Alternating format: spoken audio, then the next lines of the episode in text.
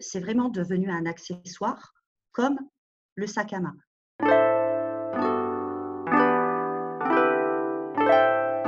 Bienvenue sur Qu'est-ce que la mode? Le podcast qui pose cette unique question et nous invite à de multiples discussions. Je m'appelle Elsie Pommier et je suis designer de l'individu. Cette émission est mon moyen d'étudier ce vêtement qui nous habille et j'en profite pour faire connaître les métiers qui font l'habit. Chaque lundi, retrouvez Audrey Millet, historienne, et moi-même pour un instant culture. Et les vendredis, une interview d'un acteur de la mode. Le podcast est disponible sur toutes les plateformes. Abonnez-vous pour rester informé et partager votre avis. Habillé, habilleur, bonne écoute!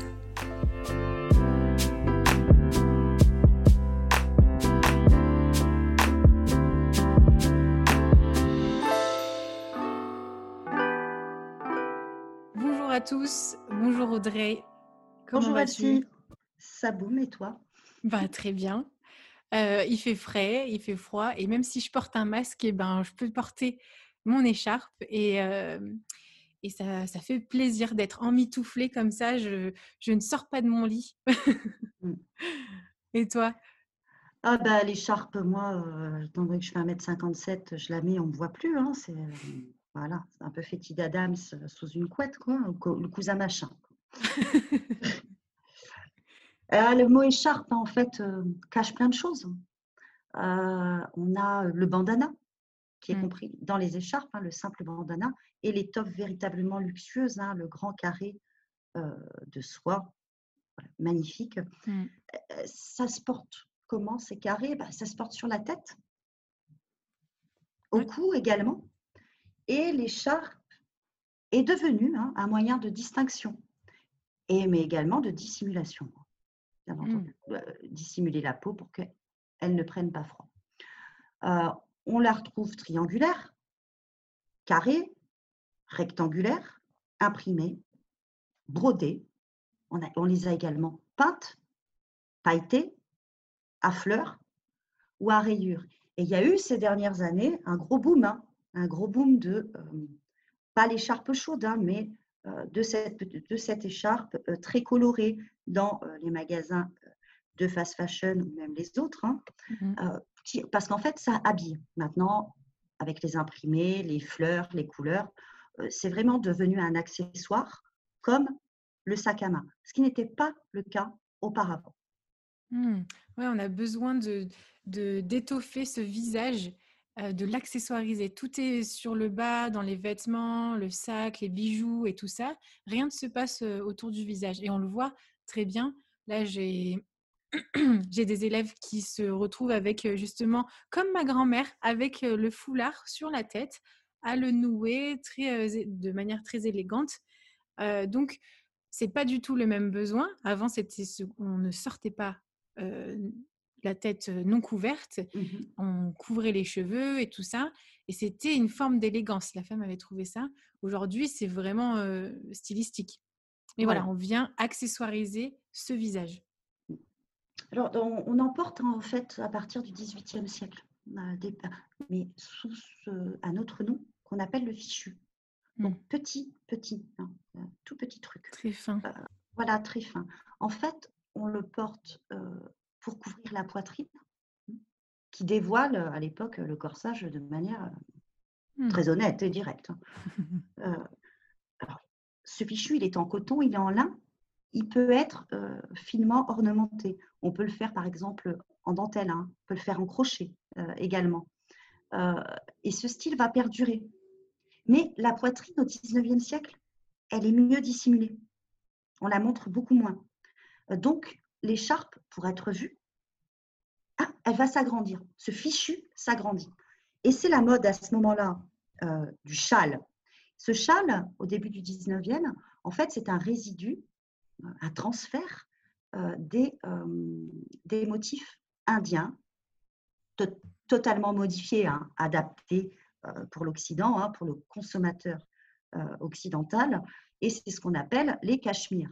Alors, les cachemires, on entend par cachemire, non pas spécialement le matériau, hein. Mais le motif, le motif cachemire. Et là, on a vraiment, on a même des dessinateurs hein, textiles qui sont spécialisés dans les châles cachemire, dessinateurs en châle. Donc, on voit à quel point c'est précis. Hein. Et grande, grande, grande tendance. Cette mode disparaît. Et dans les années 20-30, le châle va rehausser, 1920-1930, une silhouette. Voilà, elle va, il va apporter quelque chose en plus. Donc, euh, le plus connu, hein, le châle le plus connu, on le sait, c'est bien entendu la création de la maison Hermès qui imprime ses premiers foulards en soie en 1937. D'abord par 90. Voilà, euh, exactement. Et d'abord les motifs vont rappeler l'histoire de la maison. Donc. Hermès à la base était un cellier. Donc on a des motifs euh, de chevaux euh, qui rappellent les loisirs de l'élite. On n'y mmh. pense jamais quand on voit Hermès, hein, mais c'est les loisirs de l'élite, l'équitation. J'ai vu justement chez une, petite grand-mère un jour sa garde-robe et, et il y avait des très très vieux carrés Hermès et c'était l'équitation, la chasse et tout ça. Et nous qui sommes aujourd'hui dans cet environnement pour les animaux, tout ça, ça m'a vraiment surprise. Et il y avait par contre l'élégance et la notion du jeu, l'ADN de cette marque qui, est, qui était déjà là. Et c'est vraiment un motif tableau, en fait. Vraiment. Mmh, ouais, c'est, ça donne vraiment, c'est qui sommes-nous? Voilà, c'est ça. qui suis-je? Tout est sur ton foulard. Exactement. Clairement. Et donc, elle rappelle donc, les loisirs de l'élite et les origines de l'établissement. Donc, on les appelle les carrés. Hein. C'est devenu mmh. communément voilà, ce mot carré. Et ces foulards qui sont toujours un, un symbole Hermès, qui sont copiés dans le monde entier. Et ces dernières années, on a vu également, oh, mais Versace l'avait déjà fait, hein, Gianni, euh, on a vu également euh, ce retour des robes foulards.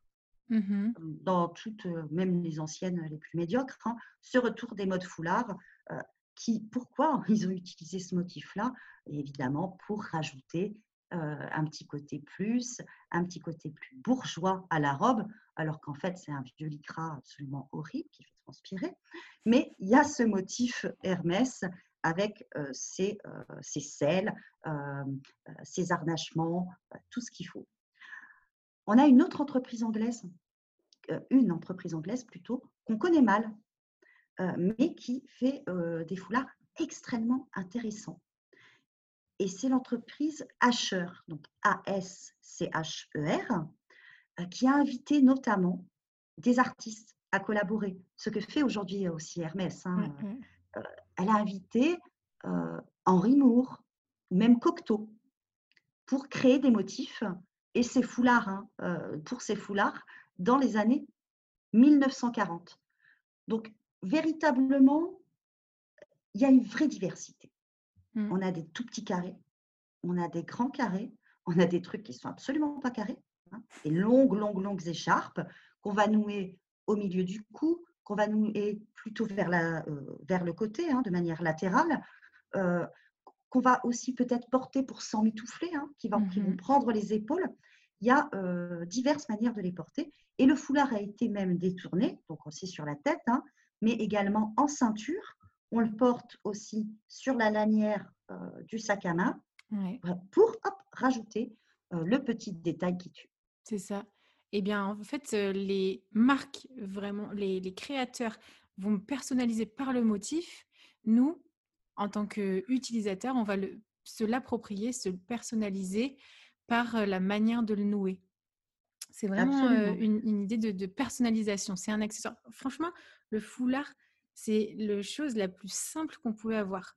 C'est une bande d'étoffe. Franchement, euh, un, pas un objet fou, mais là, il va venir une source de déclinaison euh, énorme dans la façon de le porter. Il va s'installer de la tête aux pieds. Euh, on l'a vu, le bandana, dans les années 90, il était au pied, hein. il était sur le mollet.